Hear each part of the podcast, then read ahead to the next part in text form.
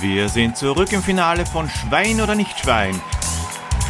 Eine Frage trennt dich noch vom Hauptpreis. Mach dich bereit.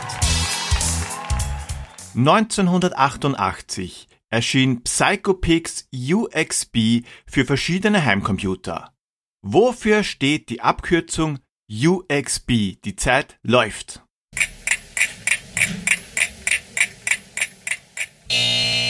Schade, die Zeit ist abgelaufen. Als nächstes hat nun Clark die Chance, die Europarundreise zu gewinnen, aber davor lösen wir natürlich auf. Die Abkürzung UXB steht natürlich für U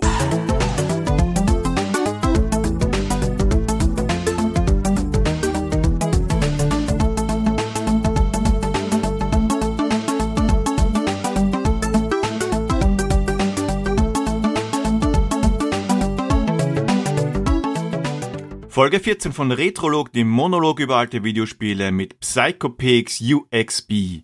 Sollte euch Psychopix nicht sagen, kennt ihr es vielleicht unter dem Namen Butasan.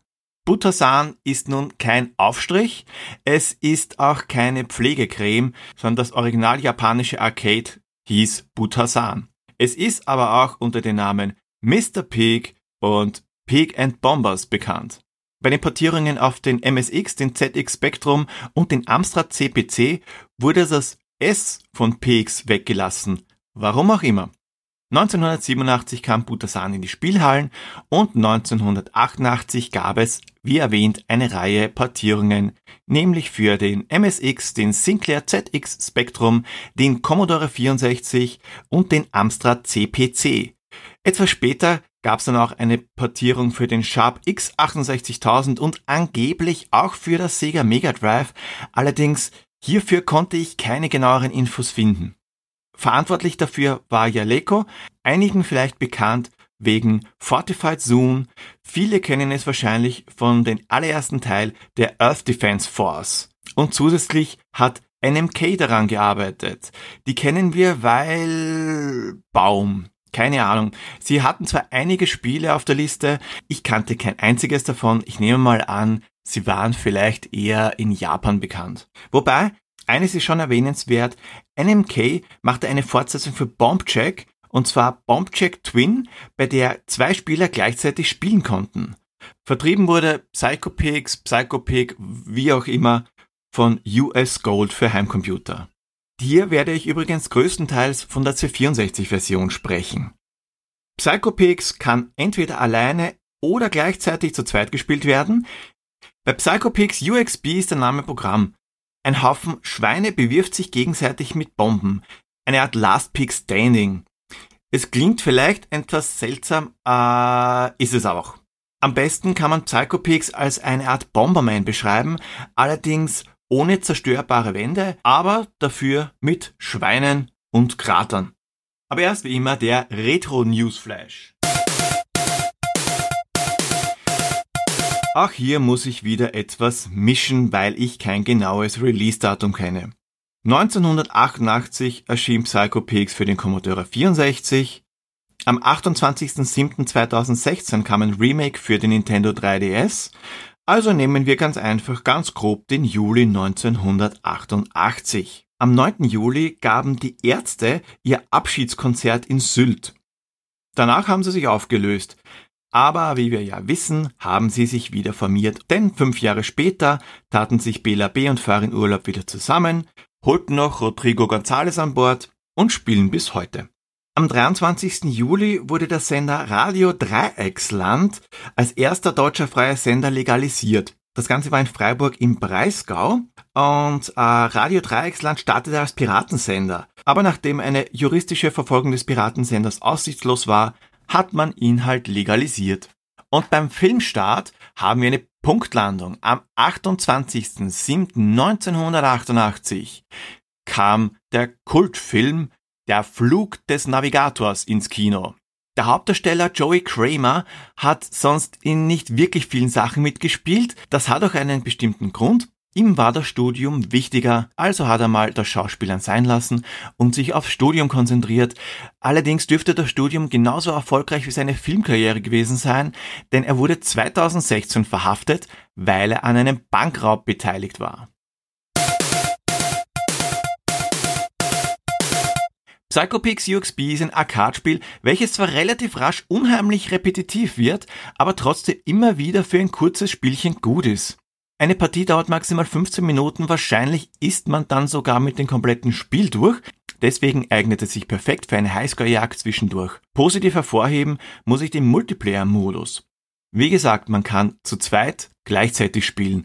Anfangs bleibt es noch euch überlassen, ob ihr lieber gegeneinander oder miteinander spielt. Allerdings ist das Ziel des Spiels, der Psychopix Champion zu werden und es kann nur einen einzigen Champion geben.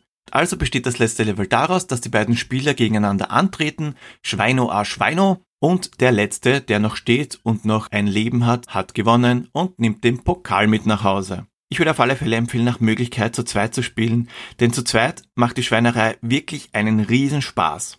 Ah, eines noch, eines noch, sollte jemand wissen, für was das UXB wirklich steht, teile er es mir bitte mit. Ah, da kommt noch rechtzeitig der Co-Moderator Django, unsere neue Retro-Cat, und wandert gerade über meine Sendungsnotizen. Django, bitteschön. Sollte er also irgendein Quietschen im Hintergrund hören, das ist kein Scharnier oder ähnliches, sondern Django, der Aufmerksamkeit haben will. Zurück zum Spiel. Was ich mich die ganze Zeit frage, ist, wie schaffe ich es, eine halbwegs anständige Folge mit einem Spiel zu füllen, bei dem man sich nur mit Bomben beschmeißt. Ich weiß es ehrlich gesagt noch nicht, aber wenn es nur 10 Minuten dauert, tut's mir leid, wir werden es gleich wissen.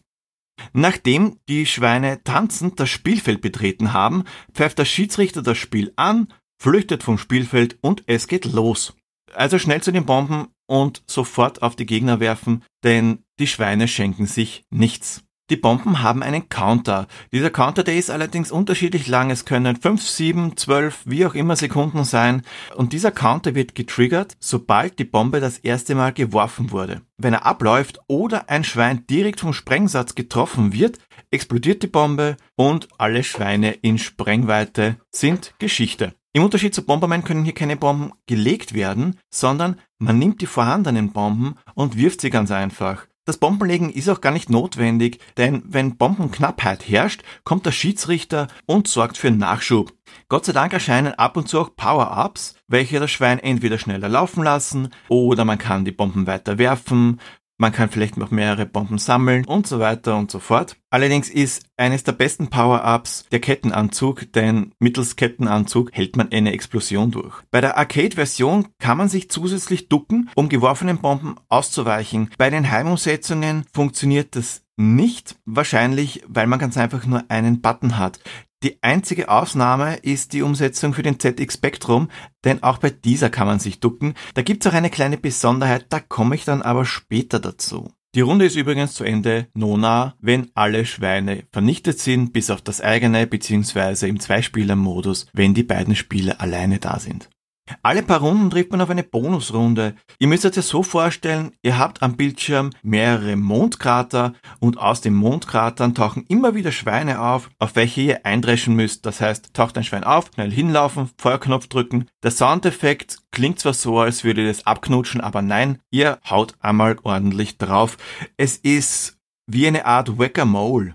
Zeit dafür habt ihr eine Minute, um möglichst viele Punkte zu sammeln. Leider ist das Bonuslevel die einzig wirkliche Abwechslung und auch im Singleplayer-Modus wird dieses Bonuslevel recht schnell langweilig. Zwar wird jedes Schwein, jedes Schwein, oh, zwar wird jedes Level ein neues Schwein vorgestellt, das angeblich neue Eigenschaften hat, die sind jedoch imaginär. Manche sind vielleicht etwas schneller, manche können etwas weiter werfen, vielleicht ist das ein oder andere Schwein auch etwas intelligenter. Es ist ganz einfach ein normaler Gegner, der vielleicht ein, zwei Power-Ups hat. Für Gesprächsstoff hat die Printwerbung von Psychopex UXB gesorgt.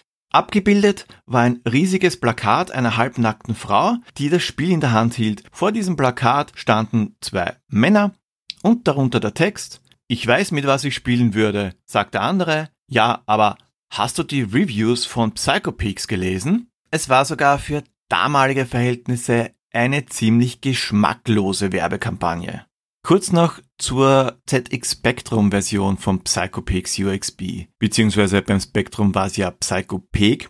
Stephen Cork, der die ZX Spectrum Version geschrieben hat, beschrieb die Werbekampagne als eine grauenvolle Werbekampagne für ein grauenvolles Spiel. Die Sinclair-Version war monochrom, um Farbfehler zu vermeiden, da der ZX Spectrum technisch zu schwach auf der Brust war. Dafür konnte man sich allerdings, wie gesagt, ducken. Dieser Port musste in wenigen Wochen fertiggestellt werden und war auch angeblich Voraussetzung dafür, dass Software Creations Bionic Kommando machen durfte. Niemand wollte sich um den Psychopix Port für den Spectrum kümmern, also bekam ihn Korg als neuer Mitarbeiter bei Software Creations zugewiesen.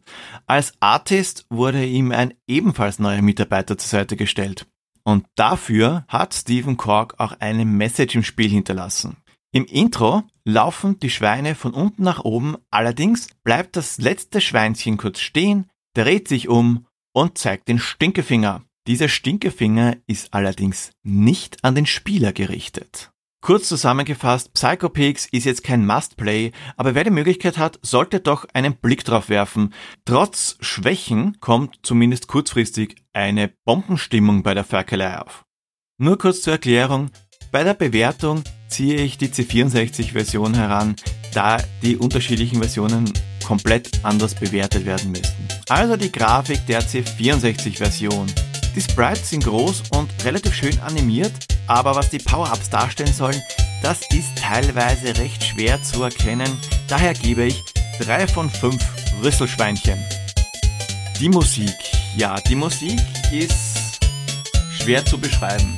Auf der einen Seite ist sie wirklich lustig und ich höre sie gerne, auf der anderen Seite kann sie auch unglaublich schnell nerven. Allerdings diese Benny Hill Gedenk Hillbilly Musik passt relativ gut zu dem hektischen Aufkommen und den chaotischen Treiben am Bildschirm. Soundtechnisch, naja, der Sound ist recht spärlich gesät, viel mehr als Explosionen gibt's da nicht, das macht aber gar nichts. Deswegen gebe ich 4 von 5 Rüsselschweinchen. Gesamt gesehen, ich habe schon erwähnt, besonders für ein Spielchen zwischendurch ist Psycho Peaks immer wieder relativ witzig. Die fröhliche Musik, die recht nette Aufmachung und auch die bunten Farben lassen gleich gute Laune aufkommen. Die Bonusrunden sind allerdings mit einer Minute viel zu lange angesetzt. Ich habe teilweise einfach nur die Zeit ausrennen lassen, weil es mir viel zu langweilig war. Ah, und auch die zwölf Levels sind auch für ungeübte Spieler aufgrund des eher sehr niedrigen Schwierigkeitsgrads recht flott durchgespielt. Deswegen gebe ich Psychopix UXB insgesamt 3 von 5 Rüsselschweinchen. Der C64-Port von Psychopix kann heutzutage nur mittels Original gespielt werden. Es war bei keiner einzigen Compilation dabei. Aber die Vorlage dazu, das Arcade-Spiel Butasan, ist sowohl beim Streaming-Dienst Unstream als auch auf der Nintendo Switch und der PlayStation 4 verfügbar. Für den 3DS kam damals 2016 ein Remake heraus. Ich habe es ja eingangs kurz erwähnt. Ob man dieses spielen muss oder nicht, es bleibt euch überlassen. Und zum Abschluss der Time Warp. Psychopix habe ich nie allein gespielt. Gut, ab und zu vielleicht, aber zu zweit macht's viel mehr Spaß. Auch wenn wir damals, glaube ich, nie das Ende gesehen haben, es war trotzdem witzig. Wir haben es auch nie darauf angelegt, irgendeinen Highscore zu knacken, denn es stand eindeutig der Spaß im Vordergrund.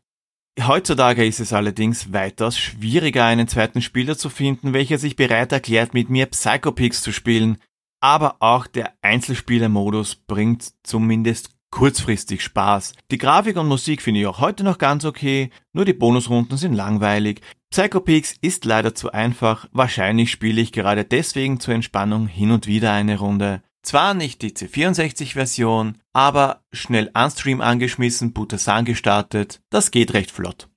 Und so geht diese besonders schweinische Folge voller Ferkeleien zu Ende und denkt daran, Augen offen halten, damit ihr ausweichen könnt, wenn irgendein Ferkel seine explosive Ladung auf euch schießt. Es gibt nichts ekelhafteres, als wenn ihr diese Ladung genau ins Gesicht bekommt.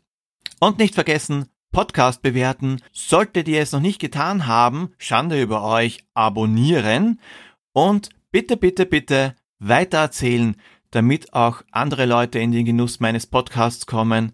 Wenn ihr den Podcast nicht mögt, erzählt es den Leuten, die ihr am wenigsten leiden könnt, damit sie sich diesen Scheißdreck auch anhören müssen. Bis zum nächsten Mal. Baba.